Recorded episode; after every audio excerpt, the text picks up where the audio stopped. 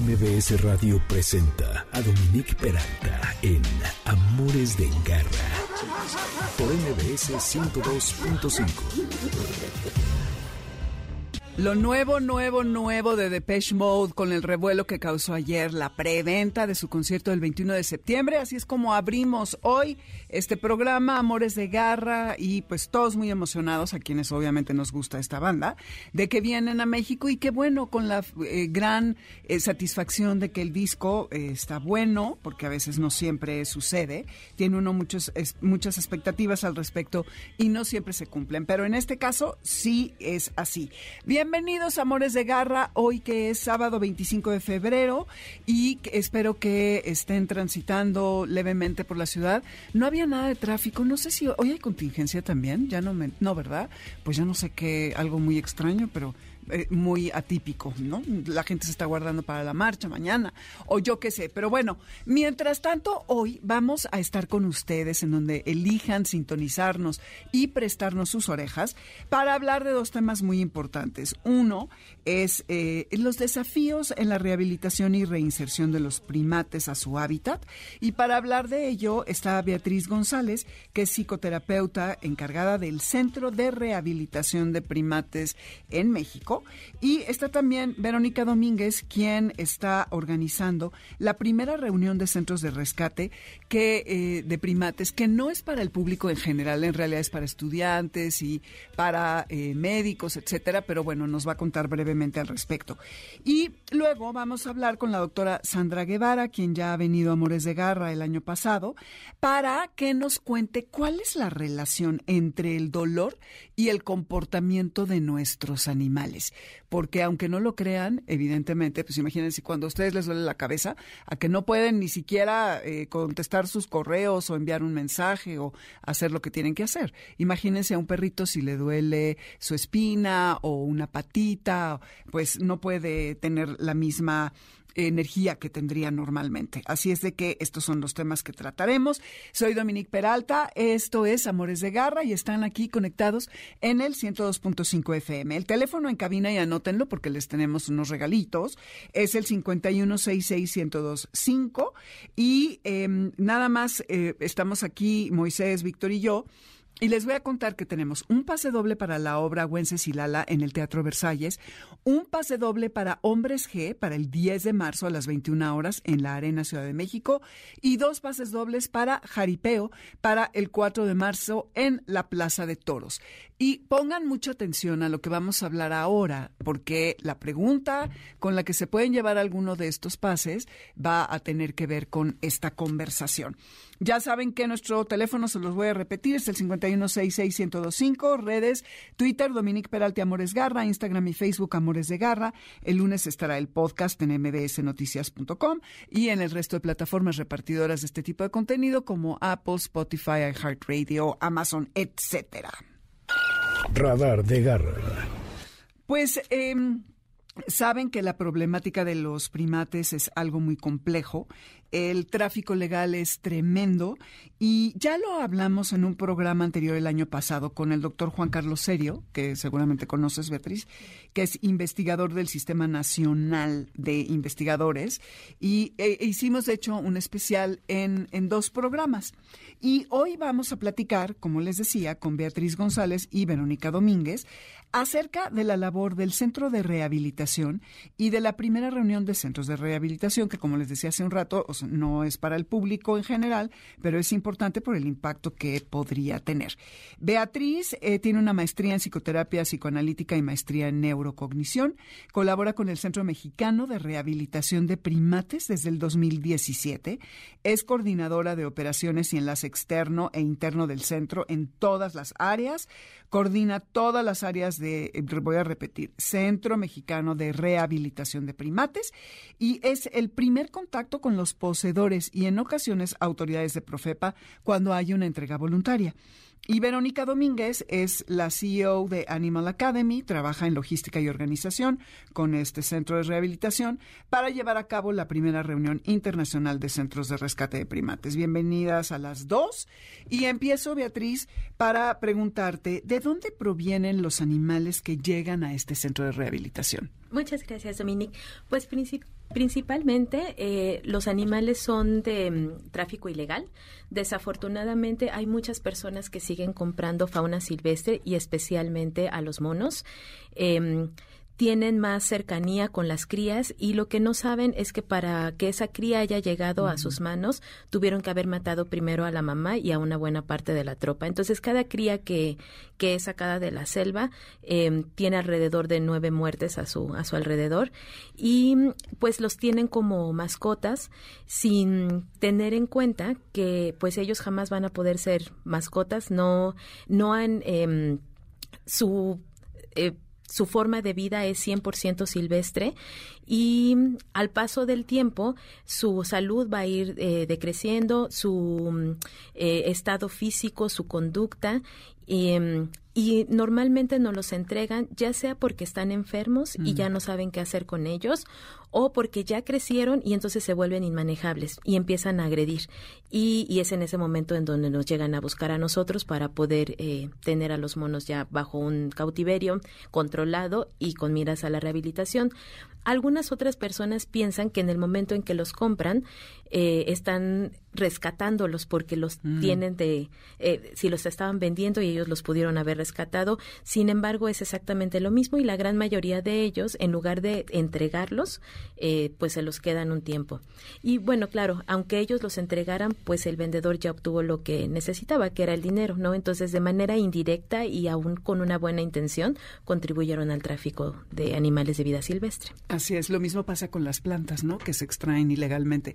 ¿Tienes la cifra, Beatriz, de la cantidad de animales que se extraen, sobre todo de primates, de, de su hábitat? Eh, no, no, pero sí es eh, está considerado dentro de la lista roja de la UICN como los animales que están en riesgo de extinción. De hecho, ya en la zona de distribución, tanto los monos aulladores como zaraguatos, em, pues ha, caído mucho la cantidad de monos que, que están. Em, y es muy complicado porque ellos tienen una cría a partir de los cuatro años ya pueden empezar a tener crías y solamente tienen una cría a la vez, ¿no? Eh, y entonces no es tan fácil la reproducción de los monos. Y encima vienen y los extraen. ¿Qué crees que sea peor, la extracción del hábitat o el que se está acabando con su entorno? ¿Qué será peor? ¿O está igual? Yo la razón para claro, yo creo que ambas cosas. Sin embargo, eh, pues desafortunadamente la compra ilegal es muchísima, ¿no? Eh, y, y bueno, va como contribuyendo al otro problema porque los monos tienen una actividad ecológica muy importante dentro de las selvas. Ellos son eh, diseminadores de semillas. Entonces, en el momento en el que las crías son sacadas de su hábitat, pues contribuyen a dos problemas. Uno, ya no pueden hacer esta función ecológica y dos, quedan huecos generacionales importantes, ¿no? Entonces, por un lado, nosotros también estamos acabando con su hábitat natural y tampoco ellos pueden continuar eh, Exactamente, sí. Y a la vez estamos sacándolos a ellos de su hábitat, a ellos y a nueve más. El problema con, con eh, matar, bueno, con quitar a una cría de su hábitat y que muera la mamá, es que también esa mamá pues ya, eh, ya no puede cumplir con el resto de, sus funciones. ¿Y por qué son nueve eh, que mueren? O sea, es la mamá, los hermanos, no sé, ¿Es un cálculo? Sí, es un cálculo, es alrededor como la tropa que anda junta, mm. eh, ajá, y que bueno, cuando una cría está en riesgo, pues el resto de los monos acuden, digamos. Sí, a, ayudar y entonces los matan. Sí, exacto. Y bueno, la cría durante los dos primeros años de vida está pegada a la mamá, entonces no hay otra forma de que se la quiten más que disparándole a la mamá, lo cual también implica que la cría pueda morir en el camino, porque pues caen de alturas eh, grandes, ¿no? Y no muchas veces sobreviven o llegan muy golpeadas y entonces ni siquiera llegan eh, los traficantes a cumplir su meta de venderlo, sino en el Inter pueden, llegar a fallecer. Claro. ¿Y hay muchos centros de rehabilitación en México? Eh, no. Eh, de rehabilitación puede ser que sí, incluso los zoológicos tienen también una función para, para rehabilitación, pero la diferencia con el Centro Mexicano de Rehabilitación de Primates es que nosotros estamos rehabilitando con miras a la liberación. Entonces, no todos los lugares en donde se tienen monos en rehabilitación es con miras a, liberar. De hecho, nosotros ya tenemos preparada una tropa para poder liberarla. Como un zoológico, por ejemplo, que ellos no tienen en la mira la liberación, sino el, cautiverio. Exacto, un cautiverio controlado donde tienen mejores condiciones de vida que las que tenían en un hogar, por en ejemplo. una casa, sí, pero no obstante no sigue siendo ideal. ¿Y eh, cuánto tiempo toma, una vez que ustedes reciben a los monos, cuánto tiempo toma el que puedan reinsertarlos? Depende mucho de la edad en la que los recibimos y del estado de salud y conductual. Em, tienen mejor pronóstico los bebés. Entre más pequeño sea la entrega, mucho mejor el pronóstico. Sin embargo, no se puede comenzar a hacer una preliberación hasta que ellos no alcanzan la edad de prejuveniles, que eso es alrededor de los tres años más o menos. Entonces, si ellos llegan a los seis meses, que es más o menos el tiempo que, que los han entregado, pues están eh, de los seis meses hasta los tres años en, en una rehabilitación conductual, alimenticia, social y después pasan a preliberación en donde también están un, uno, varios años hasta que se puedan liberar. Entonces, y hay monos que nos llegan adultos por edad podrían pasar a preliberación más rápido, sin embargo, muchas veces vienen más dañados tanto mm. conductual como físicamente y eso es lo que los limita. Entonces, alrededor de unos cinco años mínimo, hasta tenemos dos de las monas que se van a liberar próximamente, llevan nueve, diez años en el proceso de rehabilitación. ¿Cuánto viven?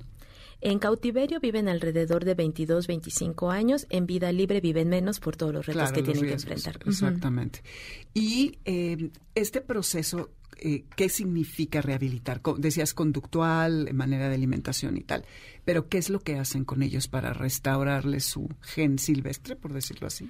Sí, pues ellos eh, cuando están en las casas, cuando viven con las familias, normalmente los visten, les mm. ponen zapatos, mm. los han llegado a maquillar, comen pues como si fueran humanos, lo cual los daña porque ellos comen básicamente frutas y algunas hojas Em, entonces, lo primero que hacemos es que entran en un periodo de cuarentena porque también conviven con, en las casas, conviven con perros, con mm. gatos. Entonces, el, un gran problema es la zoonosis que existe.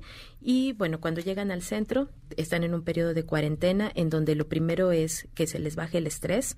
Eh, el estrés los puede dañar muchísimo, em, que empiecen a comer poco a poquito lo que deberían de comer, se les hacen exámenes médicos y cuando ya los vemos que están listos, se llevan a Veracruz, que es donde está el centro de rehabilitación, y empiezan, si ya están listos para subir a la reserva, pues se ponen en jaulas eh, contiguas para que empiecen a conocer a los monos, porque muchos de ellos ni siquiera han visto otro mono en su vida, ¿no? Entonces, que empiecen a socializar. Hay cosas que solamente las pueden adquirir aprendidas y solamente se las puede enseñar otro mono, entonces que empiecen a ver conductas, a vocalizar, a, ambientarse en el ya en los sonidos en el clima de la selva. Em, y posteriormente cuando tenemos registros conductuales entonces cuando estos indicadores de conducta ya tienen ciertos em, rangos que, que necesitamos eh, saber los pasamos a preliberación. Y ahí es un espacio controlado también eh, en donde ellos ya pueden empezar a subir y bajar árboles, donde ya se enfrentan al clima eh, y a otros retos que pues estando en, las jaulas todavía estaban mucho más cuidados. Y, ahí está en otro tiempo. Igual estamos haciendo los registros eh, diariamente y cuando ya también los indicadores nos los hacen saber pues entonces ya están listos para liberarse. Oye, Verónica, y entonces en este momento están planeando esta, esta primera reunión de centros de rehabilitación y parte del dinero que van a recaudar lo quieren usar para liberar, me parece que son seis monos que tienen ahora. Hablabas de dos ahora. Tenemos seis monos listos para la reinserción.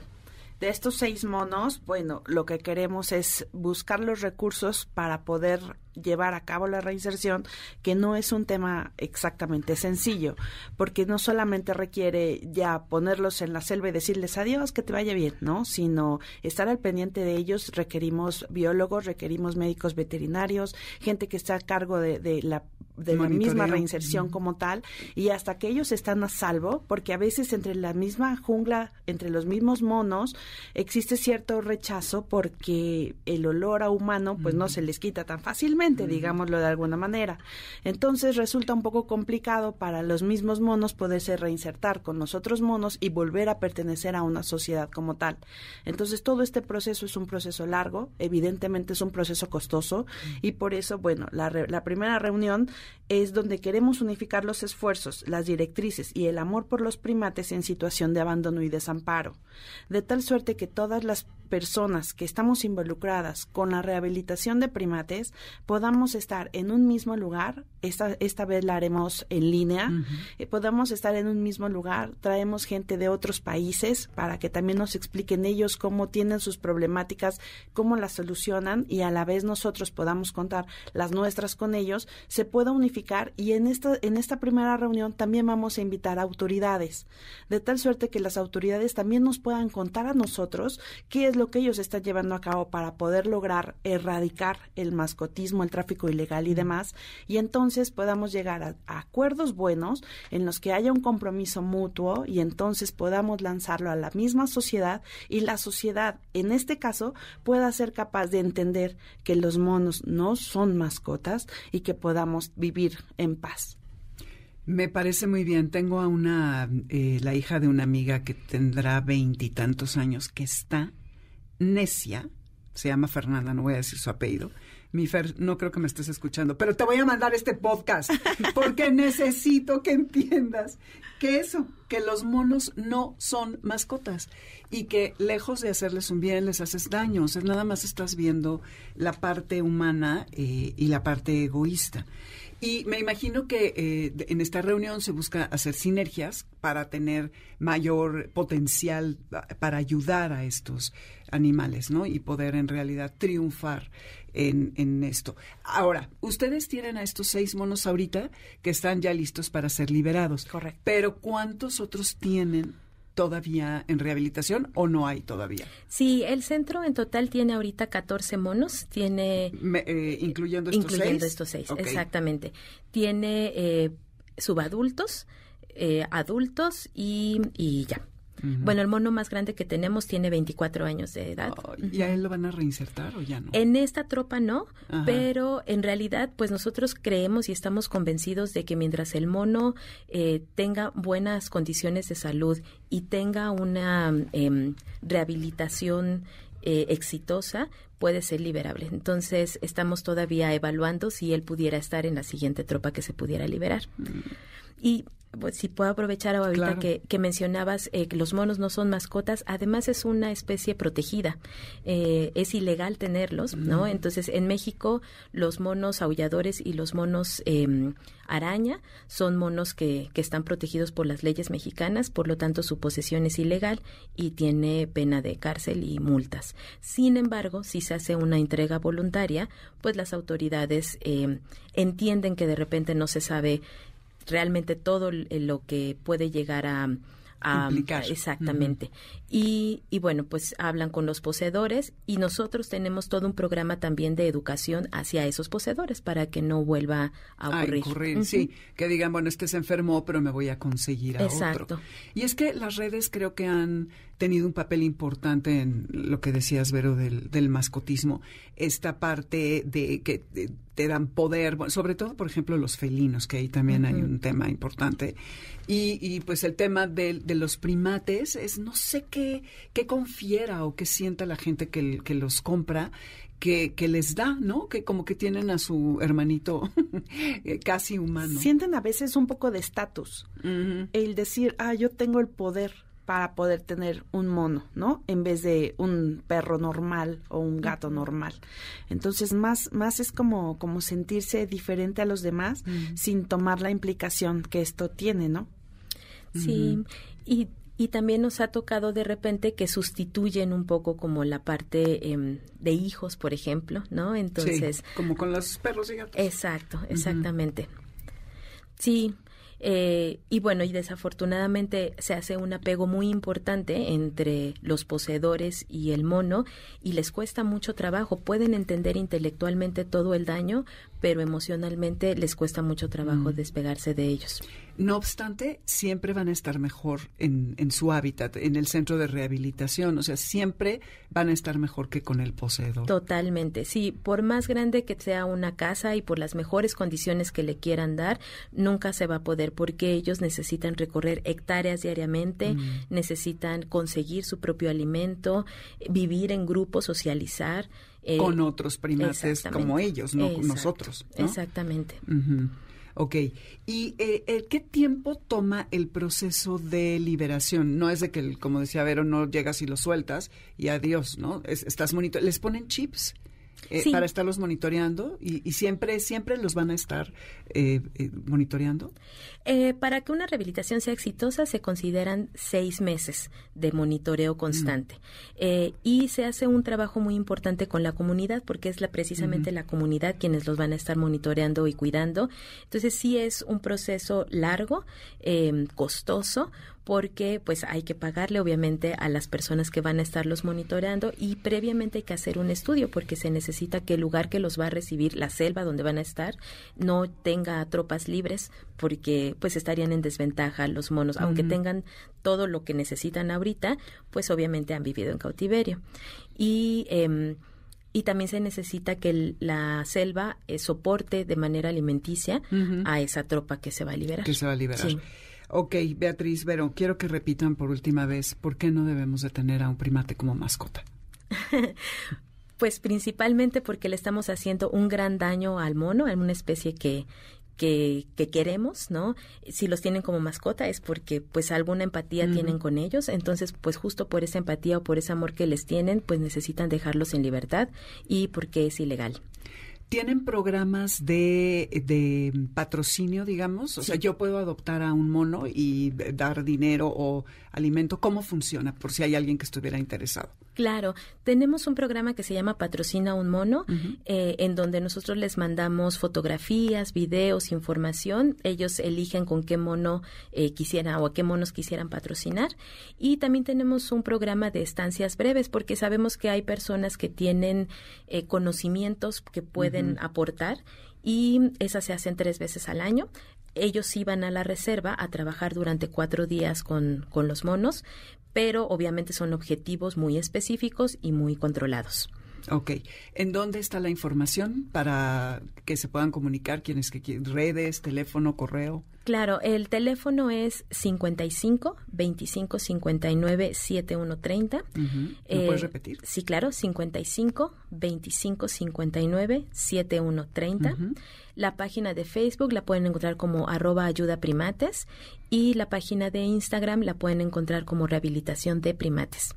Perfecto, muy bien. Amigos, es importante que todos los que quieran ir a la reunión, a la primera reunión internacional de centros de rehabilitación, tengan en cuenta que pueden ser médicos veterinarios, biólogos, investigadores, personal acreditado de los Centros para la Conservación e Investigación de la Vida Silvestre, la Unidad de Manejo Ambiental, todos los que pertenecen a zoológicos, a santuarios y a los mismos centros de rehabilitación, a la Profepa, los de CONAB, los de Semarnat, todos los que sean estudiantes acreditados, ya sean medicina veterinaria o en biología son bienvenidos a esta primera reunión. Es importante que hagamos mucho ruido y que seamos muchos los que estemos involucrados y así la unión hace la fuerza. Exacto.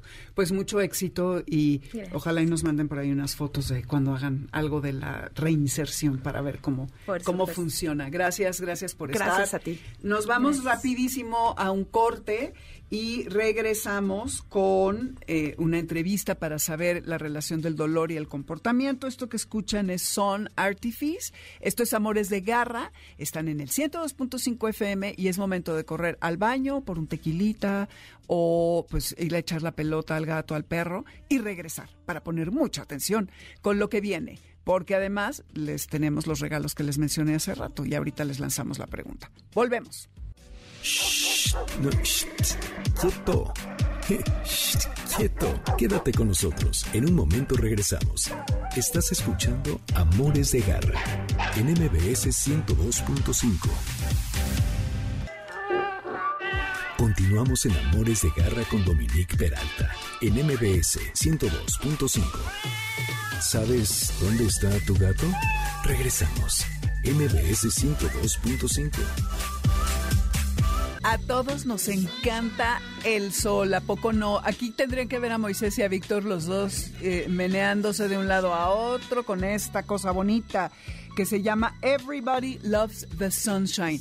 Y bueno, ojalá que así estén eh, los grupos, eh, este grupo de, primates que van a ser liberados muy pronto, felices otra vez en su hábitat. Qué bueno que están con nosotros, ya saben, esto es Amores de Garra.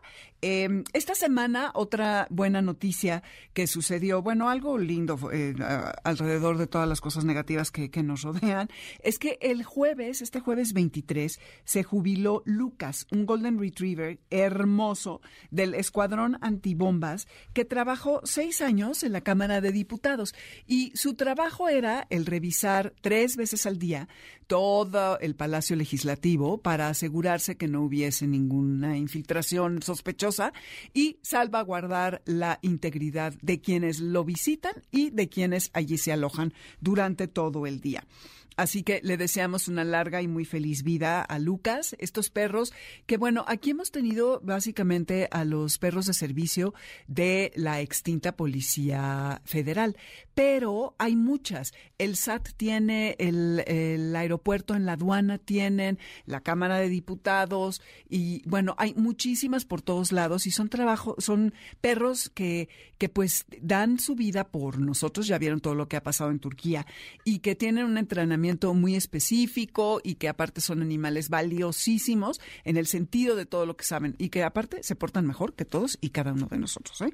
Eso me consta, lo he visto con mis propios ojos.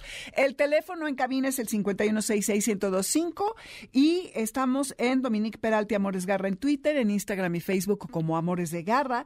El lunes vamos a tener el podcast en mbsnoticias.com, en Spotify, en Amazon, en iHeartRadio, en Apple en todas las repartidoras de contenido de este tipo. La pregunta que les vamos a hacer es que nos digan el nombre completo del Centro de Rehabilitación de Primates, ya falta bien poquito para que completen el nombre, está bien fácil, y que nos marquen al 5166125. Aquí está Moisés y Víctor listos para atender sus llamadas y así se van a llevar los pases eh, para um, Wencesilala, para hombres G y espérenme porque cerré, ok, y para jaripeo. Nada más especifican para que lo quieren y con eso los pueden obtener. Cuidados de garra eh, les decía hace un rato eh, la importancia de, bueno, de sentirse bien para poder desempeñar. Dejen ustedes tareas, la vida en general. Es muy importante el que eh, estemos conectados con lo que es lo normal para nuestros animales, perros, gatos, porque así es como vamos a poder detectar cuando hay un problema. Y este problema puede derivar en agresión, en depresión, etcétera. Y para hablar de todo esto, Está Sandra Guevara con nosotros en el teléfono, quien estudió en el International Dog Trainer School en Noruega, donde obtuvo un certificado como entrenadora canina y especialista en comportamiento canino. Colaboró en la traducción del libro Entrenamiento para el ajuste del comportamiento, BAT en inglés, de Grisha Stewart, quien diseñó este método para perros con problemas de frustración y reactividad. Es también miembro asociado de la PDTE, Pet Dog Trainers of Europe y actualmente está estudiando en el Galen Myotherapy Center, que se especializa en la musculatura y el movimiento corporal de los perros. Sandra, qué gusto tenerte otra vez aquí en Amores de Garra, sobre todo para platicar de este tema que es tan frecuente, más de lo que pensamos, y tan importante. Hola Dominique, ¿qué tal? Pues sí, mucho gusto. Qué emoción de verdad estar aquí. Me encanta compartir información, lo que necesiten. Oye, ¿cuál es la conexión entre el dolor y el comportamiento? Porque es difícil de, darnos cuenta de ello. ¿Cómo es? Pues mira, principalmente hay que ver en qué momento nuestro perro está incómodo. Eh, muchas veces baja el apetito, no quiere jugar, eh, está muy irritable, Em, hace ciertos movimientos en las patas que pues no son normales. Entonces ahí es cuando de repente decimos, bueno, como que está raro. Muchas veces pensamos que es por la vejez, pero la vejez no necesariamente lleva ese punto al perro, también los malos juegos. Por ejemplo, si yo soy de ir corriendo con él desde que era bebé, porque pues eh, me dijeron que pues si lo corría mucho iba a ser mejor y se iba a cansar, y yo no me doy cuenta que un músculo le duele, es como uno, ¿no? O sea, a veces te levantas y ese día te duele la espalda y ni cuenta te diste. Entonces hay que ver si el perro está pasando por lo mismo. ¿Y cómo me doy cuenta? Pues viendo la musculatura, pero ¿qué tal que ese perro está conectado a que, híjole, es que no le gusta saludar a otros perros en la calle? O los ve desde lejos y se pone reactivo.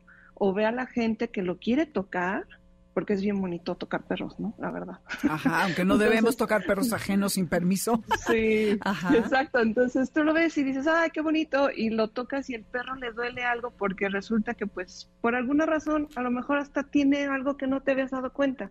Y entonces es un perro que es reactivo o un perro que no se quiere mover. Entonces, es, lo que estás diciendo es que a veces eh, estas reacciones de comportamiento las categorizamos como algo negativo, se porta mal, es agresivo, no le gustan las personas, no, no es social y en realidad podría haber un tema de dolor.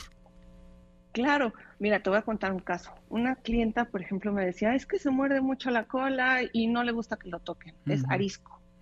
Y yo, ah, ok, entonces lo empezamos a observar y resulta que tenía como una hipersensibilidad en, el cuerpo que cuando lo tocabas le dolía. ¿Por qué? Pues porque le, hacían falta minerales. wow, ah, o sea, yo pues, así como, ¿y cómo, cómo sé eso?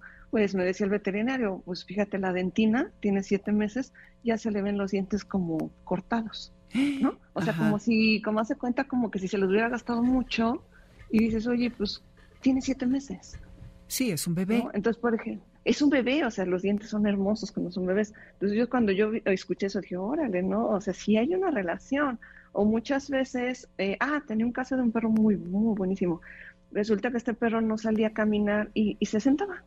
Se lo sacaban a pasear y se sentaba. Y me hmm. dicen, es que no, no camina. Pues resulta que tenía, se había lastimado y como que se le secó una parte de, cuando te esguinzas y pues no sé por qué se secó, es como un, cartílago y le dolía y no quería caminar. Entonces yo le dije, oye, como que le duele la pata, le digo, ve cómo camina y lo terminaron operando y ahora ya es feliz. Ah, entonces sí le pudieron restablecer su cartílago. Sí, sí, o sea, eso es como lo fascinante, ¿no? El poder ver, sobre todo muchas veces conocer el andar del perro. Hay un video en YouTube, eh, no recuerdo ahorita el nombre, pero si tú le pones dog walking, eh, como eh, way, eh, hace cuenta Dog Walking Way, lo pones y te dice, no, pues debe de ser pasito, pasito, pasito, pasito. Entonces tú ves el perro y dices, oye, es pasito, pasito raro, pasito raro, ahí es donde puedes dar cuenta. O al tocarlo. Ok. También muchas veces tocan. ¿Y en este video se ve lo que sí debe de hacer y lo que no debe hacer? Exacto. Se ve lo que sí. Cuando tú ves un perro como corre, te lo va caminando, trotando, corriendo galopando, ¿no? Así de, ¡uf! Ya se fue. Entonces ahí lo puedes ver, ahorita te lo busco. Mándamelo, sí, para que lo subamos a las redes, está padrísimo. Y cuando dices, hay que fijarse en la musculatura, bueno, pues tú eres una experta, hija, pero nosotros qué, ¿cómo le vamos a hacer? ¿No? O sea, ¿cómo que me fijo en la musculatura de mi perro? Tú con todas estas este, credenciales que tienes y tu especialidad en la mioterapia y etcétera, pues dominas. Pero, pero bueno, obvio, el cojeo, ¿no? Que, que está cojeando. El cojeo es básico, es básico. Porque yo, o sea, yo lo que hago es, por ejemplo, luego me siento en los parques, sueltas al perro y te pones a observar cómo camina, cómo trota, cómo camina. Y nada más de ver que de repente el movimiento de una pata ya no es igual que otra, ahí hay algo. Ahí eso es básico. También te decía esto del tocar, porque muchas veces a mí me pasó también, me decía un cliente, es que me mordió la mano y no se muerde la mano del que da de comer. Yo, pues sí, estoy de acuerdo. Pues resulta que el perro le dolían las patas, después le pasó como el dolor al cuello, porque pues todo empezó en las patas, entonces lo tocó un día que llegó y lo muerde. Claro. No aguantaba ya el dolor, el pobre perro. No, y entonces dices, el perro es agresivo, y no es cierto. Exacto es dolor. Entonces muchas veces uno, digo, también pasa que espantas al perro, está dormido y lo tocas y el otro dice, ah, ¿no? Pero generalmente, pues si es un perro que es tuyo y de repente lo puedes tocar y hasta como te dan como mordiditas, ¿no? Así, así como, oye, quítate. eso también te puede decir que hay un dolor. ¿Ok? O sea, no necesitas como mucho. Ahora, aquí, ¿cuál es el problema? Pues hay que buscar un médico que realmente sepa de dolor. Y muchas veces los médicos veterinarios acupunturistas te pueden decir con facilidad cuando le duele un músculo o los fisioterapeutas. No tanto los veterinarios que están como, como en lo más general, sino esos que están especializados en ese tipo de movimientos. Además, es súper eficiente en los perros. Ya hemos hablado aquí con eh, fisioterapeutas y también con personas que utilizan la acupuntura para los animales. Los receptivos que son tanto gatos como perros y sobre todo, Sandra, porque siento yo que no hay prejuicio. Entonces, ellos no saben ni lo que va a pasar, pero los resultados son impresionantes. Siempre cuento este caso, pero a donde yo camino solían ir dos perros, uno muy grande, ya no me acuerdo la raza, ya se murió este pobre perrillo que estaba padrísimo, y un salchicha de pelo largo eh, Carmelo que de pronto lo dejaron de llevar y yo pregunto, oye, ¿qué pasó? Pues es que ya no puede caminar. Y como a los tres meses regresó yo y ahora, pues lo llevamos con el acupunturista y yo, wow. Eh, y ya ves que los salchichas tienen mucha, mucho problema en su espina, ¿no? Porque sí es, es, es muy complicado eh, su esqueleto, su estructura. Entonces, también cuando tocas a un perro, Sandra, yo veo a mi perra Milka la Grande, que de pronto le toco ciertos puntos y me voltea a ver, no me muerde, pero hazte cuenta que si no fuera yo, creo que, y sí la llevo a acupuntura, ella ya está grande, eh, pero eso también es un indicador, o sea, cuando es una respuesta súbita. Sí, exactamente. O sea, que tú lo tocas y le duele. Ahora, estamos hablando ahorita de dolor muscular, pero hay que pensar también, por ejemplo, en el dolor en los oídos, porque muchas veces los mm. perros también tienen infección en los oídos y no te das cuenta. Entonces, eh, hace mucho yo les contaba a mis clientes de un caso que en Estados Unidos un niño se cayó sobre un perro que recién había ido a nadar y tenía una infección en el oído. Se cae el niño sin querer, porque está bebé, toca al perro en la oreja y el perro lo muerde. Bueno, en Estados Unidos está penalizado, o sea, es así de bye.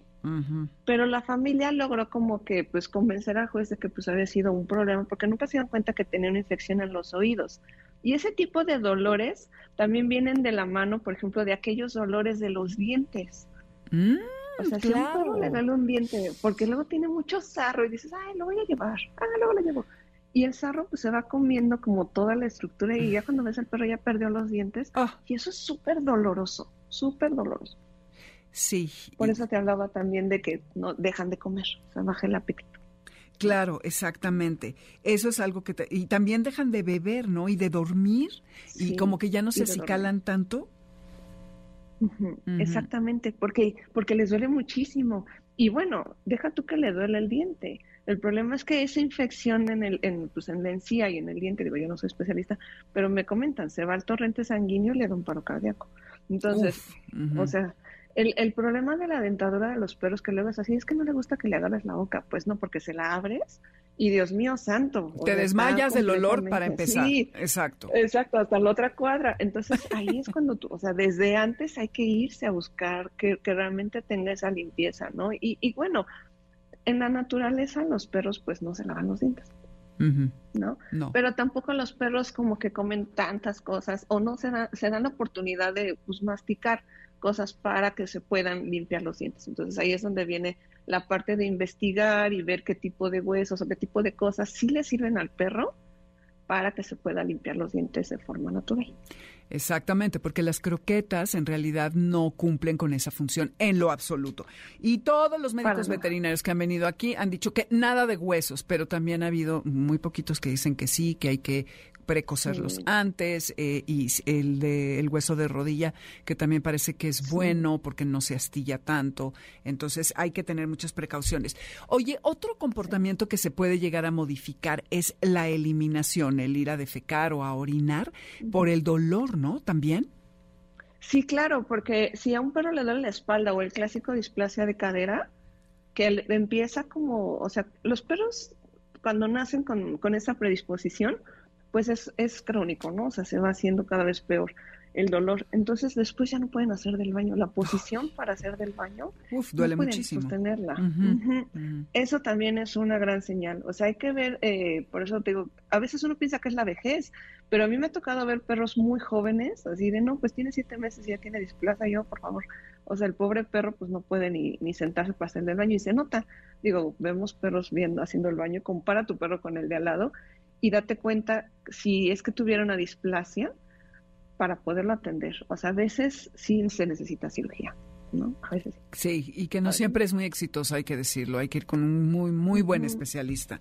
Exactamente. Sí. Sí, y bueno, creo que muchos eh, propietarios de gatos saben que si su gatito de repente deja de hacer adentro de su, pues de la cajita, de su arenero, Ajá. esto puede ser una señal de que hay un problema urinario o en la vejiga. Eh, y como dices, en perros también puede ser un tema de displasia. Y eh, eh, lo que se me ocurre es que hazte cuenta que de pronto tu perro se empieza a orinar de la nada cuando estaba perfectamente entrenado y nunca se hacía dentro de tu casa. Y lejos de castigarlo y de decir, no manches, este animal o ya está muy grande y tiene incontención o eh, ya le vale todo, ¿no? Entonces, siempre hay que estar muy alertas y muy atentos y, y no juzgar eh, eh, un comportamiento, sino hasta asegurarnos de que este no tiene alguna otra eh, detonante que, que esté haciendo que el animal pues tenga estos comportamientos que no son normales, ¿no? Claro, exacto, porque casi, o sea, tú puedes decir que la, pues, yo creo que todos los comportamientos que son malos para nosotros, digo, si es que no tienes un perro que, que llegó de la nada y era feral, o sea, tienen una base, de, de, eh, tienen una raíz, y esa raíz, si uno llega a esa raíz es más fácil resolver todo. Por ejemplo, también, ¿sabes? Ahorita me acordé, el dolor en la piel para Mm. perros con alergias. Mm. Uy, Mm, es todo un tema, ¿eh? Porque ahí estás hablando de que pues no se alimentó bien, es probable que sea alérgico a muchísimas cosas. Entonces empieza, a mí me pasó un caso de una perrita que tomaba cortisol, se lo quitaron y justo cuando se lo quitaron mató un perro, No, bueno. porque no aguantaba El dolor. y el ardor. Ay. Sí, o sea, era impresionante. Entonces, pues la, la pobre perrita, porque para pobre, al final em, yo la mandé con un nutriólogo, pero necesitas que te hagan una dieta especial, ¿no? Pero la piel le ardía, o sea, se le veía así como en, En las llamas. axilas Ajá. lo rojo de la piel. ¿no? Y tú podrías decir, bueno, es que es una perrita, porque aparte era pitbull, dices, ay, pues es porque es pitbull, no, No. es porque le duele la Exacto. piel y, y está irritada y llega alguien que a lo mejor no le cae muy bien y pues, ups, o sea, digo, no es que tenga que matar a medio mundo, pero pasó. Sí, ¿no? exacto, fue un muy mal momento. Sandra, Sí. qué gusto platicar contigo. ¿A dónde te puede localizar las personas que quisieran ponerse en contacto contigo? Tus redes, En Facebook me pueden, sí, en Facebook me pueden encontrar en Can de mi Corazón. La página ha estado medio inactiva, pero ya va a empezar a trabajar. Can de mi Corazón, así tal cual. Y ahí me encuentran en cualquier lado. Ahorita por el momento es la única que tengo. Buenísimo. Pues Sandra Guevara, muchas gracias por todos tus consejos. Estemos alertas a, las señales. No eh, vayamos luego luego a pensar que un perro es agresivo, que ya perdió su educación, eh, que es poco sociable, etcétera, sino que fijémonos en qué está pasando en su cuerpo. Y esto, como les decía al inicio, se puede eh, observar cuando estamos atentos a lo que es normal, a cómo corre, a cómo camina, a cómo duerme, a qué tanto sube o baja las escaleras. En fin, pues así es como terminamos el día de hoy, amores de garra. Gracias por sintonizarnos, por el favor de su atención, qué emoción. Gracias a todos los garra escuchas y los no garra escuchas que ojalá se vuelvan también. Aquí eh, los esperamos el siguiente sábado, por supuesto. Eh, que sepan que en Spotify, bajo mi nombre, está la lista con la música que te, hay muchísimas canciones de cuatro años de programa. Es, eh, yo soy Dominique Peralta y en nombre de la manada de Amores de Garra los Alberto Aldama, Felipe Rico, Karen Pérez, Moisés Salcedo, Adriana Pineda y Víctor Luna en los controles, que está muy feliz con el perrito que les contábamos la semana pasada que, que recién adoptó. Ya lo está echando a perder, bueno, no es cierto, solo lo dejó dormir en su cama un día. Pero hay que adoptar, acuérdense, salvemos vidas, demos otras oportunidades. Nos escuchamos el martes con Jesse, el jueves con Pontón y como les decía, el próximo sábado de 2 a 3 por aquí mismo. Y quédense que viene líneas son sonoras. Que tengan un buen resto de sábado. No anden viendo el teléfono cuando están cruzando la calle con sus animales. Estén paseando y estén en lo que estén. Sean budistas. Ya, si no quieren otra cosa, sean zen. Estén en el momento. No viendo las pantallas, que eso tienen todo el tiempo del mundo para verlos y no para convivir con su perro. Soy Dominique Peralta. Nos vemos la que sigue. Ahí se ven. MBS Radio presentó Amores de Garra con Dominique Peralta. Te esperamos el siguiente sábado a las 2 de la tarde por MBS 102.5.